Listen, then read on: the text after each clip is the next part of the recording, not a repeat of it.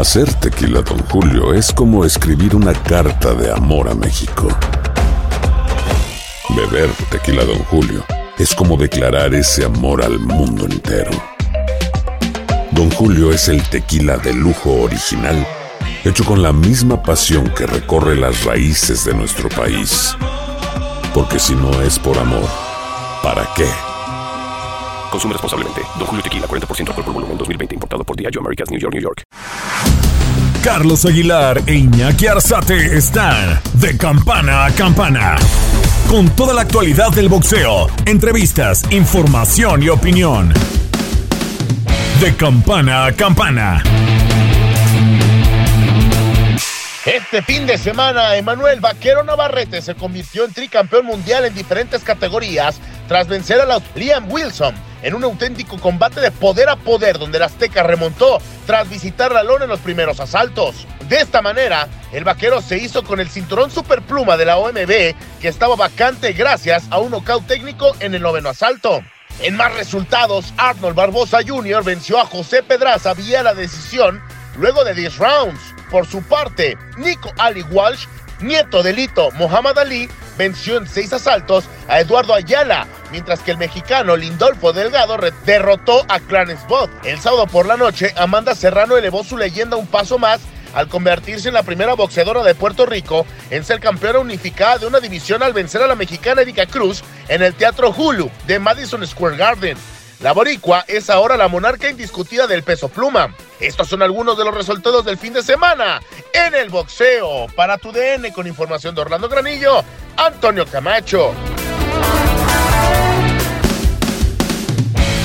Bienvenidos amigos de tu DN Radio con este espacio desde campana a campana de esquina a esquina a través de esta frecuencia y por las diferentes multiplataformas de tu DN.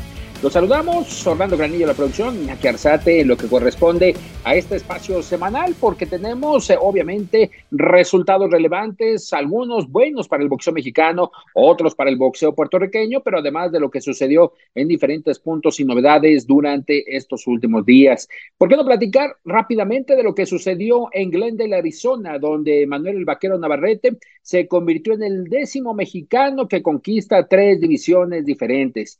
Manuel Vaquero Navarrete, el de San Juan Citlaltepec, Estado de México, enfrentó al australiano Liam Wilson, que en el papel todo lucía que sería una pelea fácil, una pelea sin complicaciones, pero lamentablemente para el vaquero tocó la lona en el cuarto episodio, se confió durante los primeros nueve minutos de actividad y para el cuarto tocó la lona tras una certera combinación y muy buena por parte del australiano. Recompuso el camino y Emanuel el Vaquero Navarrete para el noveno capítulo finiquitó esta trayectoria que para algunos iba abajo en las tarjetas, para otros ya había recompuesto obviamente lo que era su trayectoria pero conquista el título de peso superpluma de la Organización Mundial de Boxeo, ya campeón en peso super gallo, campeón en peso pluma y ahora en peso superpluma, convirtiéndose en el décimo de esta lista que comenzó Julio César Chávez González en 1984. Emanuel Vaquero Navarrete, después de este combate, platicó con Oscar Valdés. ¿Será que se da esta pelea? Para el 2023. ¿Qué sucederá con Oscar Valdés, que estuvo presente? Hubo ese frente a frente, dos mexicanos, una rivalidad que ya se viene fraguando y donde también más adelante habrá otro mexicano en las 130 libras. Parte de lo que se vivió, parte de lo que se opinó durante esta conversación, obviamente, a continuación. Amigos de Televisa Univisión, ¿qué cosa en tu DN? Evidentemente acabamos de ver quizá la mejor pelea de Manuel Vaquero Navarrete. Y lo digo porque me lo mandaron a la lona, Iñaki, el que quiere ser y ya es tres veces campeón del mundo en diferente categoría. La verdad creo que subestimó a, Liam Wilson y se lleva una lección durísima aprendida en el cuarto episodio. Correcto, Michali, de nueve rounds que duró el combate, cuatro de ellos que lo cedió y en uno de ellos fue donde tocó la lona. Le costó mucho trabajo el perfil, encontrar el estilo, también la forma, también ese, ese largo alcance de brazos. Yo creo que en algún momento no lo aprovechó, pero con el tiempo las combinaciones fundamentales. Me preocupa que no abrazó, me preocupa que no buscó distancia, me preocupa que salió con las manos abajo en algunos momentos y cuando toca la lona hay desparpajado.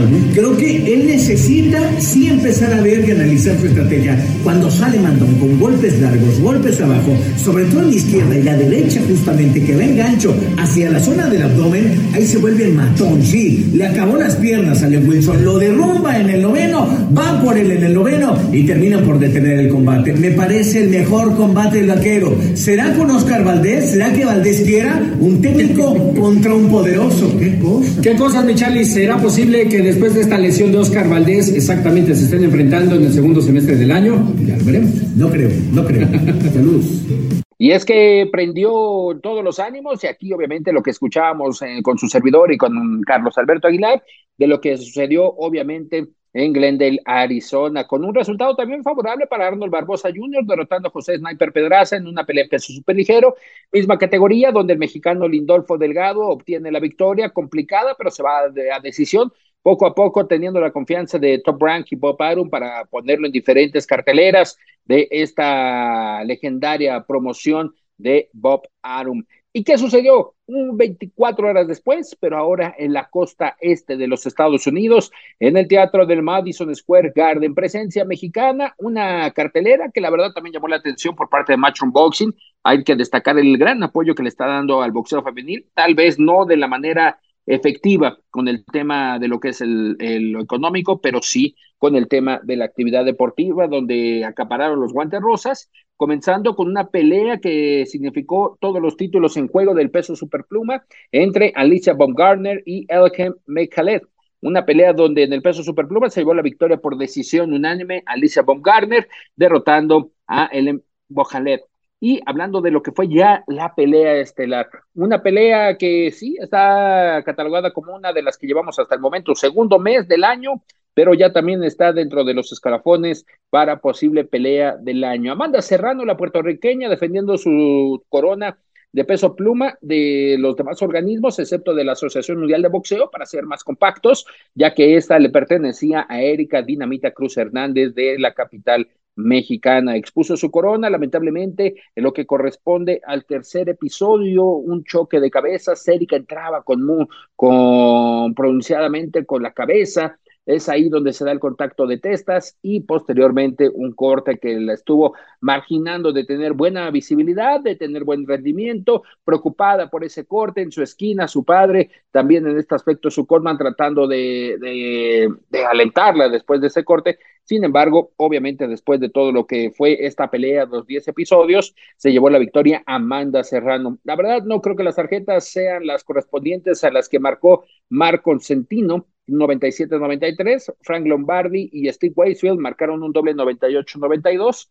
Muy disparadas las tarjetas, todo parece indicar que, que ya las llevaban hechas estos eh, jueces para lo que correspondía, ya que sí, a pesar de que hubo un corte, Erika Cruz también tiró muy buenos eh, golpes, buenas combinaciones, proponiendo el duelo pero obviamente ya había más temas, lamentablemente más temas arriba del ring. ¿Por qué? Porque cuando se anuncia la victoria de Amanda Serrano, ¿qué pasa? Llega Kenny Taylor, que estaba presente en el teatro del Madison Square Garden, se hace el frente a frente de lo que será ya la revancha 20 de abril. Kenny Taylor, 20 de mayo, 20 de mayo, Kenny Taylor contra Amanda Serrano, ahora será en Dublín, en Irlanda, una cartelera que está en copromoción con Conor McGregor. Conor McGregor consiguió la sede, consiguió que no se les eh, hiciera una reducción mm, bastante considerable a las boxeadoras y por ello se va esta pelea a el Reino Unido, se va a Irlanda, en donde se realizará el próximo 20 de mayo esta pelea entre Amanda Serrano y Kerry Taylor, la pelea de revancha.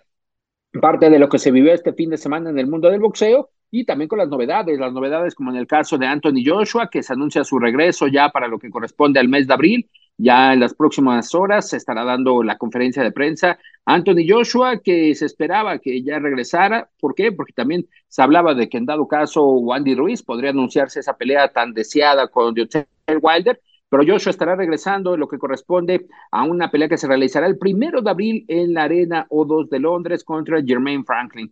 Parece que no tendrá complicaciones Anthony Joshua en este regreso de los pesos completos.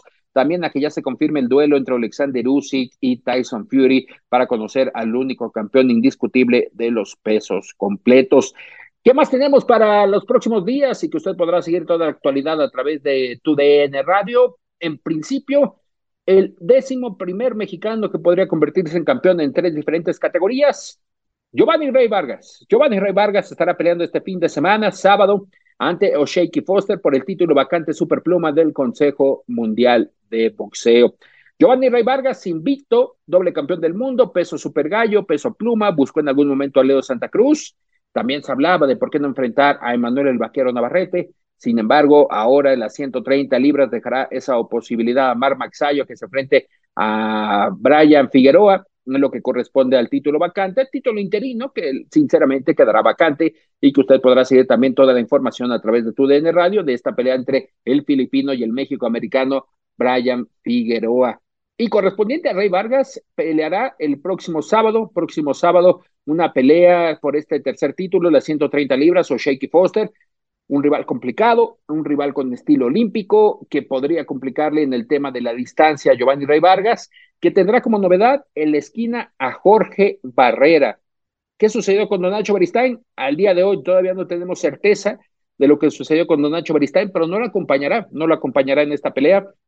Estará acompañado de su padre, en la esquina, acompañado también de Jorge Barrera, donde estuvo presente durante varios días haciendo sesiones de sparring, y que obviamente aquí lo escucharemos a continuación a Rey Vargas, de por qué en este caso hay cambios en la esquina y obviamente este tercer título como invicto y que hace una reducción de este espacio que los convierte en inmortales a los pugilistas. Rey, finalmente se da la ocasión de ir por esta tercera corona del mundo, o Shaky Foster. Eh, platícanos primero cómo se da esta ocasión, cómo surge el interés de Rey Vargas de ir por esta corona. Realmente nosotros, o, yo quiero hacer, entrar en la lista más corta de los hechos, hechos por un boxeador, ¿no? Eh, el, el, que lo he, lo, he dicho, ¿no? El ser campeón del mundo no es fácil, gracias a Dios somos, pero creo es una lista que, que puedes llevarte varios nombres, ¿no? El ser bicampeón del mundo se acorta, invicto, bicampeón del mundo, entonces se va, se acortando. El ser tricampeón del mundo se acorta y si es invicto, entonces una, ya una, va a ser una línea muy, muy delgada, ¿no? Y el que vaya, los hechos que vayan diciendo, es, fue campeón del mundo, invicto, tantas defensas, bicampeón, invicto. Inmediatamente subió por un tercer, una tercera división y ganó el título y, cosas de esas que no han, no han hecho, que no se han atrevido muchos boxeadores y que, que no, hay, no hay antecedentes de eso, entonces eso es lo que quiero llegar a hacer, ¿no? Gracias a Dios somos campeones del mundo, ahora vamos a atrevernos a hacer lo que no se, lo que no se ve en el boxeo. ¿Por qué no hacer eso? Claro, ¿y cómo te surge el interés, Rey, especialmente a ti, que te dicen, hoy hay la posibilidad de ir por el título superpluma del Consejo Mundial de Boxeo? Nos vemos, nos vemos después. Es una línea que se abre, es una, una, una, una, una nueva faceta, una oportunidad y en la cual nosotros estamos trabajando, aprovechando y es algo magnífico en lo que, en lo que quiero hacer, ¿no? Eh, ya soy campeón del mundo, gracias a Dios, no es fácil hacerlo, lo somos, somos bicampeones, que tampoco es fácil hacerlo y somos bicampeones invictos ¿no? Que es un, es un dato eh, muy fuerte dentro del boxeo.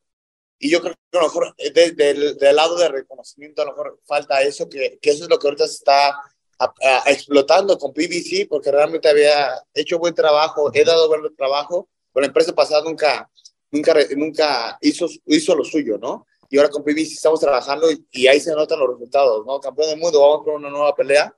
Y eso es lo que me gusta. Me gusta no ser monótono no, no ser igual. Eh, me gustan hacer cosas diferentes, cosas que, que realmente me, me llenan, me ponen en, eh, al filo de la butaca, me ponen en un reto, pero me atrevo ¿no? y, y, lo cumplo. Boxísticamente, ¿qué tiene O'Shakey Foster para cuidarse y para atacar, Rey? Eh, probablemente es un peleador, eh, pues es un peleador bueno, tiene rapidez, eh, pega duro, tiene un estilo olímpico, tiene las dos guardias, entonces es un peleador no fácil, eh, es bueno, pero si él es bueno, yo soy más cabrón. Hablando de que también hay sangre mexicana, ¿no, Rey? En este aspecto, los mexicanos en esta división solemos, bueno, suelen ser más peligrosos, suelen ser los favoritos. Sí, por supuesto, yo creo que no, no, puede ser que los favoritos al, tu público, pero no me iría en esa línea, sino yo creo que más bien cuando hay un mexicano peleando sabemos que es garantía, ¿no? Rey, eh, esta preparación, eh, tengo entendido que la realizaste la mayor parte en tu casa, en tu gimnasio, en, Otumba. Eh, ¿Quién estará, justo va por ahí la pregunta, ¿quién estará acompañándote? ¿Tu papá, don Nacho? ¿Cómo hay estos cambios en la esquina de Rey Vargas? No, realmente no hay cambios eh, grandes, por decirlo así. El equipo sigue igual, Manoplero, doctor, todo está igual, papá. El único que, que se, sale del equipo es Nacho, ¿no? Es el único que sale, pero realmente todo el equipo es, es sí, efectivamente la mayor eh, parte de la preparación la hicimos aquí en el gimnasio, en la matriz, y fue la misma, eh, el mismo método que usamos, ¿no? Ahora la mayoría de veces boxeamos aquí en mi gimnasio, de repente nos escapamos al distrito a boxear, anduvimos eh, ahí de repente con, con este, el hermano de Barrera, con eh, Jorge Barrera, estuvimos ahí boxeando, eh, pero todo, todo, muy, muy a gusto. Rey, ¿cómo ves la división, la pegada, tu cuerpo, cómo lo sientes? Te ayuda mucho tu distancia, tu altura, pero la pegada ya te has ido acoplando, es decir, hiciste sparring con algún peso superpluma, un poquito más pesado, ligero. ¿Qué tal esta parte de la pegada cuando se habla de una escala para arriba? Sí, por supuesto, pues todo va cambiando, ¿no? La fortaleza, eh, la pegada, los movimientos son, son diferentes. Sí, estamos haciendo ahí eh, con pluma, ligero, superpluma, de alguna manera eh, cercano a la división. Eh, pero bien, yo creo que, que, de alguna manera y se va sintiendo el cambio, pero se va, se va acoplando uno, ¿no? Ahora arriba de la pelea vamos a ver eh, cómo nos sentimos, cómo sentimos esta, este paso inmediato de pluma a superpluma, ¿no? Rey, hablando de la división, ya casi llegando a estos últimos rounds de la entrevista contigo, también sube eh, Manuel Vaquero Navarrete buscando la corona superpluma. Leo Santa Cruz, al parecer, ya también va para, para la superpluma. Eh, ¿Por fin sanará esta gran rivalidad entre mexicanos en, en la 130? Sí, fíjate que Leo Santa Cruz ya se queda en 130, ya, ya, únicamente iba a bajar a 126 si, si, si hacíamos unificación. Si no, si no se daban unificaciones, se queda en 130 no se hizo y, y se queda en 130. Eh, pues Navarrete, claro, va por un, por un título también, y lo acabo de decir, ¿no? Eh, me parece que lleva eh, ventaja en el aspecto que pues el rival no lo, no lo pasa a, a, Navarrete. Entonces, no, no quiero decir que es un rival fácil, una pelea fácil, pero pues de alguna manera creo que, que, que va, está más, más del otro lado Navarrete que, que de aquel lado, ¿no? Entonces, pues ahí no sé qué tanto se pueda, se saborea, claro, pero en situaciones cuando los dos son unos rivales eh, fuertes, de, altura, de nivel, y la gente sabe que es una pelea de potencia, se saborea más esa pelea, ¿no? Hasta perdiendo se gana de alguna manera, porque sabemos el nivel, sabemos la capacidad, sabemos el escenario que es. Eh, Foster, muchos, eh, algunos no quisieron pelear con él, que tenían una oportunidad, le dieron la vuelta, pero bueno, me planto yo, digo, aquí estoy yo, yo no tengo inconveniente, no es mi categoría, pero yo me, yo me aviento, yo me entro, y esas son las victorias o las peleas que saben más, que se saborean y que realmente no, no vamos con, con, con, las cosas fáciles. Sabemos que, que son difíciles, pero por eso estamos trabajando y esos son los retos que me gustan. Para confirmar, ¿dejas vacante el 126? No, yo soy campeón del mundo en 126 todavía. Ok, y por último en esta parte, Rey, buscarías unificar primero, obviamente, ganar los Shaky Foster, ganar el verde y oro, pero ¿Desearías unificar el 130 y ser, y ser el indiscutible? Por supuesto, si está en el camino, lo, lo, lo haríamos primero, nos enfocamos en esta pelea con, con, Foster, ganar primero Dios y de ahí vamos a ver el panorama. Si nosotros eh, pensamos que está a 126. Mucho que hablar, mucho todavía que conocer. Ya estamos a la espera también de lo que suceda con Saúl Canelo Álvarez, que está retomando actividad. Eh, con también diferentes eh, peleas que ha montado Canelo Promotions en lo que corresponde a la localidad de Guadalajara, ya en el estado de Jalisco, donde se ha reactivado Canelo Promotions, pero también con el tema de Saúl Canelo Álvarez, que todo indica que se presentará en el Super Bowl 57 en Glendale, Arizona, como parte de la comercialización que tiene con una marca cervecera, donde en los últimos días se ha pronunciado y ha estado presente en diferentes comerciales. Parte de lo que se viene en el tema pugilístico, esperemos que ya se defina. Hay tres sedes, Londres, Ciudad de México y todavía presente Las Vegas para el 6 de mayo, en la que corresponde el compromiso de Saúl Canelo Álvarez. Todo indica que será John Ryder el rival obligatorio por la Organización Mundial de Boxeo. Hasta aquí parte de lo que tenemos en el deporte de los puños, lo que corresponde ya a lo que es este segundo mes del 2023 en de campana a campana y de esquina a esquina. Fuerte abrazo y quedamos, quedamos atentos de lo que sucede en la siguiente campanada. México parece estar cada vez más cerca de romper una sequía de más de 11 años sin albergar una pelea de su boxeador más exitoso precisamente en la última década, Saúl Canelo Álvarez. Al paso de los días, la fecha para anunciar el rival y sede de la primera pelea de Canelo en 2023 se acerca y Eddie Hearn, fiel a su comunicativa tendencia, declaró que el tapatío está pensando seriamente en subir al ring en tierras mexicanas. Esto a pesar de que, como lo reconoció Hearn, el pelear en México signifique para Saúl Álvarez dejar de ganar cantidades bestiales de dinero, tal y como lo lograría en otras sedes en Estados Unidos.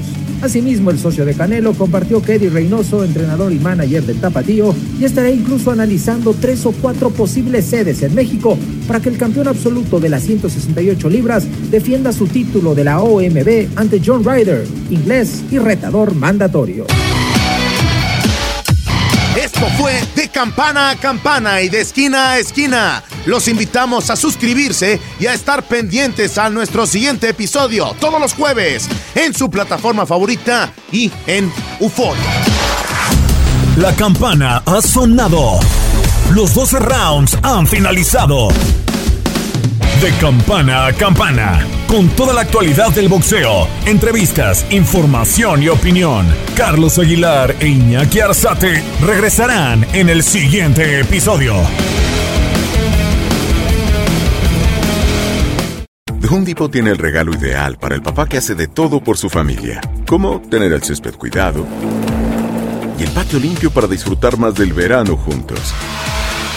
Además, te llega hasta tu puerta con entrega el mismo día.